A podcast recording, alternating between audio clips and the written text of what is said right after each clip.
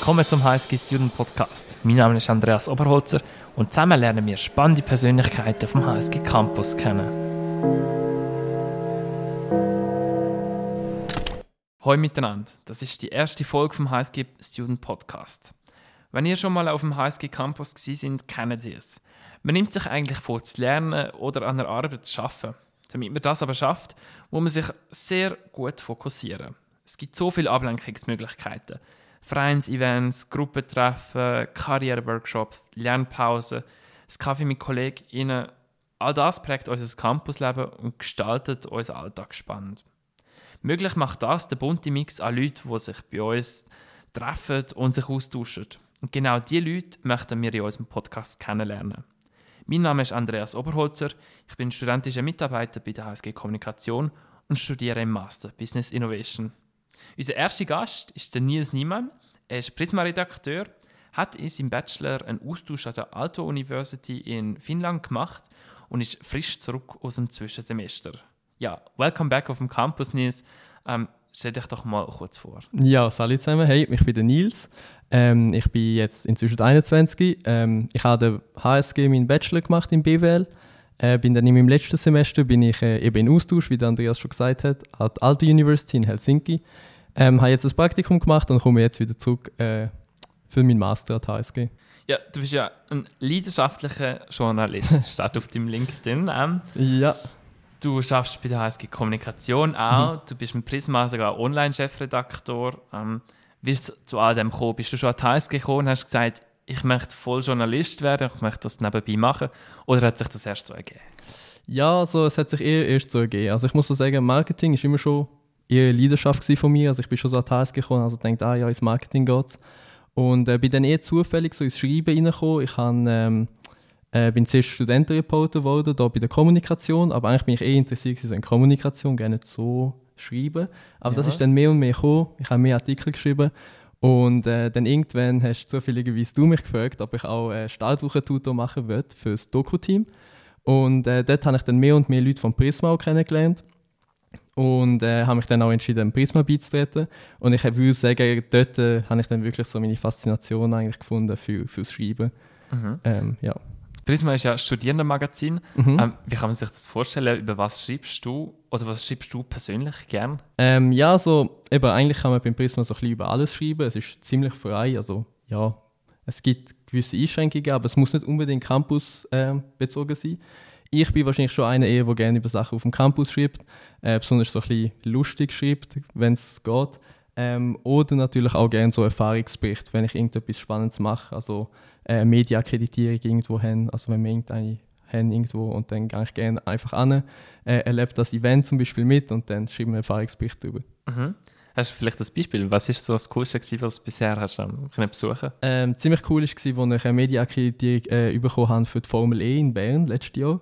Ähm, das war ziemlich cool, gewesen, weil dann haben wir wirklich, ähm, also ähm, ich als Redaktor oder Journalist und dann noch mit einem Fotograf können und äh, haben eigentlich einen Artikel darüber schreiben können, haben überall an können, wie wirklich äh, richtige Medien, also neben SRF und neben anderen Medien, die dort waren. Das war ziemlich cool. Gewesen, also. Mhm. Ähm, auf, Link, äh, nein, auf Instagram, das mal, habe ich gesehen, dass man dich als einer der besten Prisma-Redakteure ähm, bezeichnet, was je gegeben hat. Erzähl uns mehr, wie kommen die Leute auf die Aussage? ja, wahrscheinlich äh, kommt das von dem, dass ich mich mal selber so bezeichnet habe, aber eher so als Witz.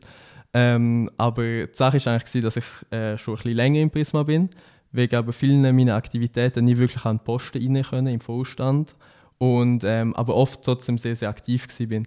Und äh, dann haben mich oft Leute gefragt, ja, was bist du eigentlich beim Prisma? Und dann ist es langweilig, immer noch Redakteur zu sein. Und dann habe ich einmal so gesagt, ja, also ich bin eigentlich einfach der beste Journalist oder der Nummer 1 Journalist ähm, als Witz. Und das hat sich jetzt so ein bisschen als äh, ja, Running Gag durchgezogen. Mhm. Ja, inzwischen habe ich zwei Positionen, aber ja, ist immer noch äh, mein Spitzname, könnte man sagen. Mhm. Wie ist denn so Prisma-Kultur? Ist das einem so ein bisschen die kritisch-studentische Stimme über alles, was passiert auf dem Campus? Oder ist das, wie du sagst, eher ein bisschen humorvoll? Es gibt, gibt natürlich Unterschiedliches und äh, kommt auch sehr auf den, auf den Redaktor oder eben den Journalist auf an. Ich hätte aber eher gesagt, dass wir grundsätzlich eher freundlich sind, beziehungsweise eher lustig, eher positiv berichtet. Ab und zu haben wir natürlich schon kritische Artikel, ähm, besonders wenn die Nachfrage der Studi Studierenden recht groß ist. ähm, dass wir ja, auch über etwas berichten, was passiert ist. Äh, die Sache ist aber oft, dass man probiert, ein bisschen, ja, so Prozesse hinterfragen, aber jetzt nie irgendwie die Universität ins schlechtes Licht zu rücken, weil das bringt uns, bringt uns ja eigentlich auch nicht als Studierendenzeitung. Also. Mhm. Beschreib uns doch mal so ein bisschen ähm, Prisma Kultur. Mhm. Ähm, ich sehe nämlich Bilder von sehr intensiven Schlusssitzungen. Wie ist das so? Wie entsteht so eine Prisma-Ausgabe? Ja, also es ist, es ist eigentlich, ich würde sagen, relativ leger. Also wir haben einmal in der Woche unsere Redaktionssitzung, also für die Printausgabe. Ich bin ja eher im Online tätig, aber ab und zu auch schon im Print. Und wir haben dann einmal in der Woche unsere, unsere Sitzung, ähm, wo wir Artikelideen besprechen, ähm, diskutieren, was das Thema sein für das nächste Heft. Insgesamt auch wirklich sehr leger. Ähm, also wir nehmen es schon sehr ernst, hätte ich gesagt, die einzelnen Artikel, aber ich glaube insgesamt ja schon sehr humorvoll, sehr ja, offen auch. Also jeder kann einfach mal reinkommen, sagen, ich schreibe einen Artikel, kann sagen, hm, ist doch nicht meins und dann kann das Prisma wieder verloren. Und äh, immer sehr intensiv sind dann wirklich die Schluss, äh, Schluss also unsere Schlusskorrektur, wie wir sie nennen, äh, wo wir wirklich alle Artikel nochmal Korrektur lesen, nochmal alles überprüfen, dass wirklich keine Fälle drin hat. Weil auch wenn wir jetzt vielleicht nur Studentenzeitung sind, wir legen schon recht Wert darauf, dass die Qualität gut ist. Also keine Schreibfehler, keine Layoutfehler. Und ähm, irgendwie ist einfach mal vor meiner Zeit dazu gekommen, dass man das alles an einem Tag macht. Ob das jetzt eine gute Idee ist oder nicht, äh, da lässt sich darüber streiten, hätte ich gesagt. Aber ähm, ich finde es immer ein sehr cooles Event und es ist immer, besonders dann, umso später es wird, ähm, auch wirklich ja, ein, äh, ein Event, das man mit Freunden teilt und dann macht Spaß. Wie sehr viele andere bist du auch in den Austausch gegangen. Ähm, Du bist auf Finnland gegangen. Wie ist es schon immer ein Traum von dir, ähm, in Austausch zu gehen und vor allem auf Finnland? Oder wie hat sich das ergeben? Ähm, also in Austausch gehen sicherlich. Finnland muss ich ehrlich sagen nicht. Also ich habe ähm, ein bisschen so eine Faszination für schon eher nordische Länder. Ähm, aber wenn ich ganz ehrlich bin, ist, wo ich mich beworben habe für meinen Austausch Finnland jetzt nicht meine erste Wahl gewesen, äh, sondern meine dritte. Aber ähm, ich glaube jetzt so nach dem Austausch kann ich sagen, dass ich, würde ich nochmal wählen, würde ich es definitiv auf die Eis tun, weil ähm, es ist ein ziemlich einzigartiges äh, Semester gewesen.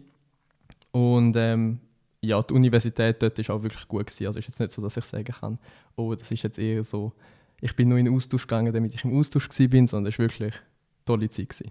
Was hat es so einzigartig gemacht? Ähm, es hat verschiedene Sachen gehabt, aber ähm, obwohl jetzt Finnland sehr nah ist, habe ich das Gefühl, also nicht so weit entfernt, ist schon vieles dort ein bisschen anders. Ähm, es gibt viele, besonders so Studententraditionen, wo, wo man sich so denkt als Schweizer, ähm, ja, ein bisschen ungewöhnlich, aber wo man dann während dem Semester immer mehr so ein bisschen, ja, schätzen kennenlernt oder sogar lieben kennenlernt. Und ähm, ja, wo ich jetzt fast auch ein bisschen vermisse, muss ich sagen. Was vermisst du? Einfach ganz konkret. Ähm, also etwas wirklich ganz Spezielles dort sind äh, Studenten-Overalls und äh, also das ist wirklich schwierig fast zu erklären, aber ich probiere es jetzt mal. Das sind auch so Overalls, wo man sich anlegt. Ähm, jede eigentlich School, also je nach Fach, wo man studiert, hat eine andere Farbe. Was hast du für eine Farbe gehabt? Oh, äh, das ist eigentlich eine lustige Geschichte auch. Wir haben einen Dollar Green gehabt. Als Business Students hat man ja Dollar Green. Ähm, ein kleines Vorurteil am Bedienen, aber eigentlich noch eine schöne Farbe. Das passt ja fast zum oder? Das stimmt, ja. Es ist ein kleines anderes Grün, aber solange es grün ist, ist man auch als St. Gallen zufrieden, ja. Und ähm, für, die, für die Overalls kriegt man dann äh, so sogenannte Badges. Das sind auch wie so, ja, schwierig zu erklären, aber so wirklich Aufstecker oder Sachen.